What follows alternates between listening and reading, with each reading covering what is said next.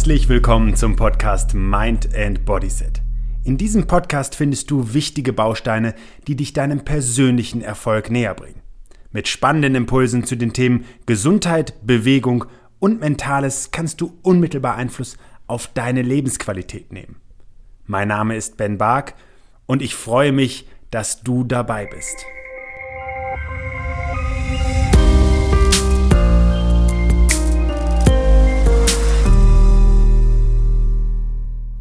Wir alle kennen diese Situation aus unserem Alltag.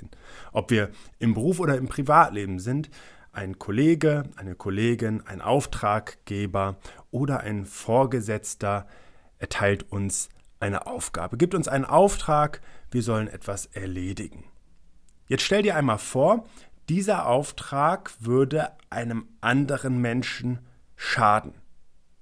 Welchen Einfluss hat jetzt die Art, in der du die Person wahrnimmst, die dir letztlich diesen Auftrag gibt.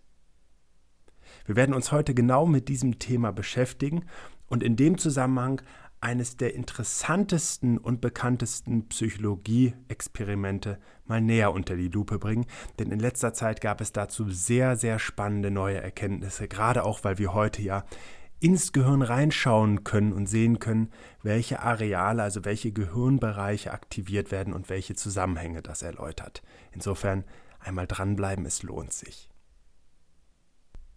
Es war das Jahr 1963. In diesem Jahr wurde eines der bekanntesten Experimente in der Psychologiegeschichte veröffentlicht. Und zwar von dem US-Psychologen Stanley Milgram.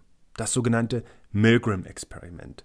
In diesem Zusammenhang versuchte der Psychologe herauszufinden, warum Menschen während des Nationalsozialismus anderen Menschen unter Anweisung einer Autorität erhebliches Leid zugefügt hatten. In seinem Experiment wurden Versuchspersonen in einem Gedächtnistest für falsche Antworten mit Elektroschocks bestraft. Und zwar in einer Stärke, die potenziell tödlich war, nämlich von 450 Volt. Laut Milgram haben in diesem Experiment 26 Versuchspersonen den Befehlen gehorcht und die maximal mögliche Schockstärke tatsächlich verabreicht. 14 Personen brachen das Experiment ab, nachdem ihre Opfer protestiert hatten und weitere Antworten verweigert hatten. Wichtig in diesem Zusammenhang ist zu wissen, diese Schocks wurden nicht tatsächlich verabreicht ähm, und die Opfer in Anführungszeichen waren eingeweiht. Interessanterweise stellte sich heraus, dass die Probanden, die die Schocks verabreichten, unter Druck viel häufiger ihre Bestrafung fortsetzten und eben auch bis zur Höchststrafe gingen. Auch ein halbes Jahrhundert später konnte in einer Neuauflage des Experiments von Milgram sein Ergebnis bestätigt werden. Unter anderem das haben einige Wissenschaftler aus den Niederlanden zum Anlass genommen, das Experiment einmal genauer unter die Lupe zu nehmen und vor allen Dingen auch dabei die Aktivität im Gehirn mittels Hirnscannern deutlich zu machen. Denn heute ist es möglich, über diese moderne Technik die Aktivität in bestimmten Hirnregionen sichtbar zu machen. Und aufgrund der Erkenntnisse weiß man, dass bestimmte Hirnregionen dann auch für bestimmte Verhaltensmuster bzw. für bestimmte Emotionen verantwortlich sein können. Und genau das hat man am Institut für Neurowissenschaften in Amsterdam durchgeführt und zwar mit knapp 40 Versuchspersonen, die im Schnitt 25 Jahre alt. In diesem Zusammenhang wurden den Versuchspersonen über zwei an der Hand positionierte Elektroden Elektroströße verabreicht. Und zwar so angepasst, dass der Stromfluss ein bisschen Schmerzen verursachte, also angepasst an den einzelnen Probanden. Und jetzt wurde im Prinzip entweder durch den Versuchsleiter festgelegt, dass in dieser Runde ein Schock verabreicht wurde, oder die ausführende Versuchsperson konnte das selber entscheiden.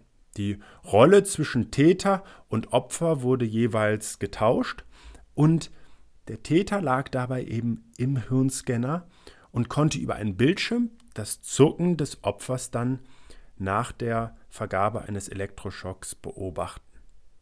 Und jetzt wird es spannend, denn die Auswertung der Hirnscans zeigt, dass die Aktivität in den Hirnregionen, in denen wir Empathie empfinden, auf Anweisung durchgeführte Elektroschocks geringer ausfiel. Mit anderen Worten, wer auf Befehl Elektroschocks vergab, der fühlte sich dafür weniger verantwortlich und dem tat es auch weniger leid.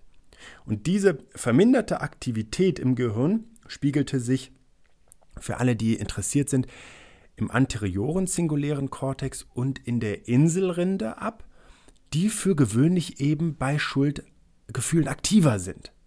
Was allerdings noch entscheidender und spannender war, war die Aktivität in der mittleren Windung des Schläfenlappens. Denn diese Region ist grundsätzlich dann aktiver, wenn Menschen sensibler auf Schmerzen anderer reagieren, so erläuterten die Forscher das. In dem Experiment zeigte sich, dass diese Teile des Schläfenlappens bei der Beobachtung der zuckenden Hand reagierten und die Menschen dann eben, also die Täter in Anführungszeichen, dann weniger Stromschläge verabreichten, wenn die eben aus eigenem Antrieb vergeben wurden. Jetzt kommt noch eine ganz, ganz neue und auch sehr spannende Erkenntnis, die die Forscherin Kaspar und ihre Kollegin herausgefunden haben und für äußerst bemerkenswert halten. Denn die Probanden, die die Schocks verabreichten, wurden ausdrücklich darauf hingewiesen, dass die Schockstärke konstant bleibt, sich also nicht verändern würde. Interessanterweise empfanden allerdings die Täter die Schockstärke als weniger intensiv, als weniger stark, wenn sie auf Anweisung handelten. Also einem Befehl zu gehorchen beeinflusst die Wahrnehmung und damit auch die wahrgenommene Schockstärke, nicht nur das Mitempfinden. Und das ist etwas, was gerade auch im Zusammenhang mit dem Milgram-Experiment eine ganz neue Erkenntnis ist. Denn hier hatte man vor allen Dingen argumentiert, dass sich Menschen für das Leid anderer eben weniger oder gar nicht verantwortlich fühlten, wenn sie auf Anweisung gehandelt haben. Allerdings geht es deutlich weiter. Offensichtlich sind also auch die zugefügten Schmerzen weniger schlimm, weil einfach die Intensität und die Stärke abnimmt, wenn auf Befehl gehandelt wird. Und deswegen ist es doch vor allen Dingen wichtig, dass wenn wir im Alltag auch wichtigerweise unsere Aufträge annehmen, wir uns immer einmal kurz hinterfragen, ob wir diesen Auftrag auch in unserem eigenen Sinnen, mit unserem eigenen Gewissen und unseren eigenen Werten verbinden können, um eben dann verantwortungsvoll zu handeln. Unterm Strich mindert also Gehorsam auch das Mitgefühl oder kann das zumindest mindern, wenn es darum geht, dass andere Menschen unter dem Verhalten oder unter den Handlungen, die ausgeführt werden, leiden. In diesem Sinne hoffe ich, dass du diese Erkenntnisse für dich nutzt, dass es dir Spaß gemacht hat und ich freue mich auf unsere nächste Begegnung. Alles Gute für dich. Schön, dass du dir für meine Podcast-Folge Zeit genommen hast. Um auch zukünftig auf dem Laufenden zu bleiben, empfehle ich dir, meinen Podcast direkt zu abonnieren.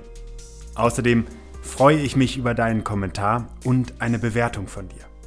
Ich wünsche dir eine bewegte Zeit. Bis zum nächsten Mal.